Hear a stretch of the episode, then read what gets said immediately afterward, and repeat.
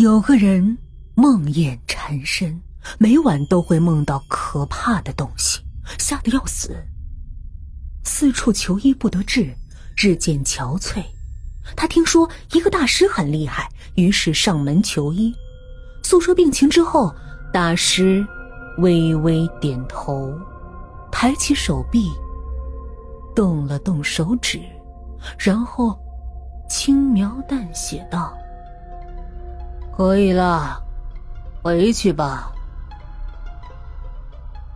之后，他依旧每夜梦到可怕的事，但是发生之前，都会飘过一行字：前方高能预警。